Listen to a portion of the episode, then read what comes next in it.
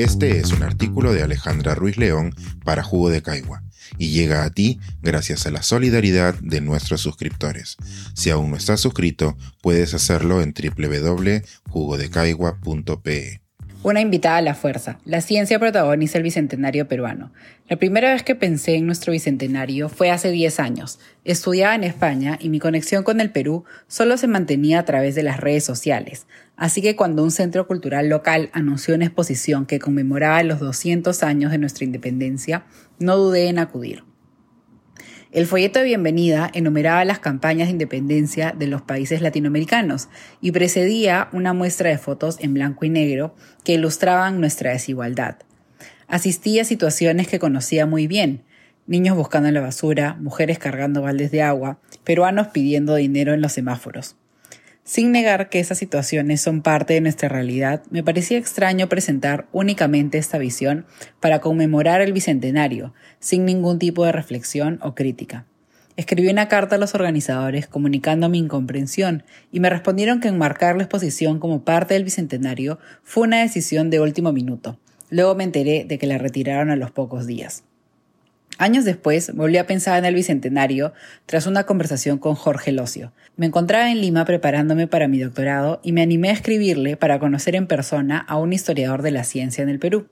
Me invitó amablemente a participar en sus clases, una experiencia que expandiría mi visión de nuestra disciplina. En una de nuestras conversaciones, Jorge compartió una inquietud. ¿Cómo podríamos poner a la ciencia, la tecnología y la medicina como parte de la agenda del Bicentenario? Esta pregunta me perseguiría durante los siguientes meses, cuando empecé a prestar mayor atención a qué lugares ocupaban estas disciplinas en nuestras historias, conversaciones, museos y colegios. Como se imaginarán, la respuesta era desoladora. Parecían pasar desapercibidas en nuestro día a día y con seguridad lo estarían en nuestras celebraciones patrias.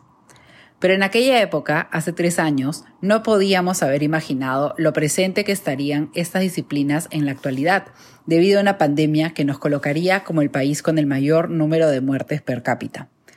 La necesidad de entender nuestra realidad pandémica promovió en los últimos meses nuevos espacios para la ciencia, tecnología y la salud, como parte del Bicentenario, se han escrito Memorias de la Pandemia, un libro sobre las pandemias escrito precisamente por Jorge Locio, conversatorios y otras iniciativas. Varios medios, incluido este, apostaron por nuevos espacios de ciencia. Se ha multiplicado en redes el número de expertos que conversan abiertamente con la sociedad.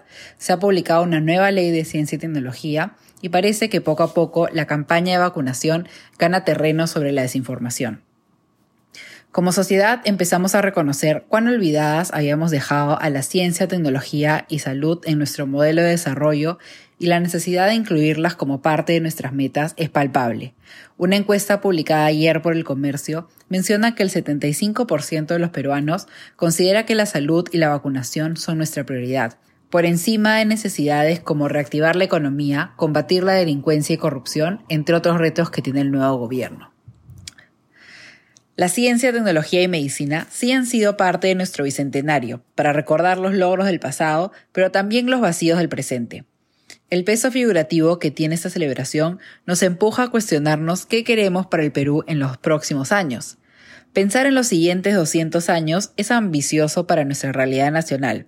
Con solo pensar en el próximo año, el reto ya es suficiente.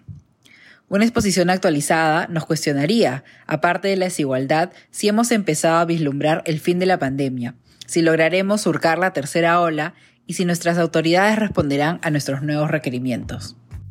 Este es un artículo de Alejandra Ruiz León para Jugo de Caigua y llega a ti gracias a la solidaridad de nuestros suscriptores. Si aún no estás suscrito, puedes hacerlo en www.jugodecaigua.pe.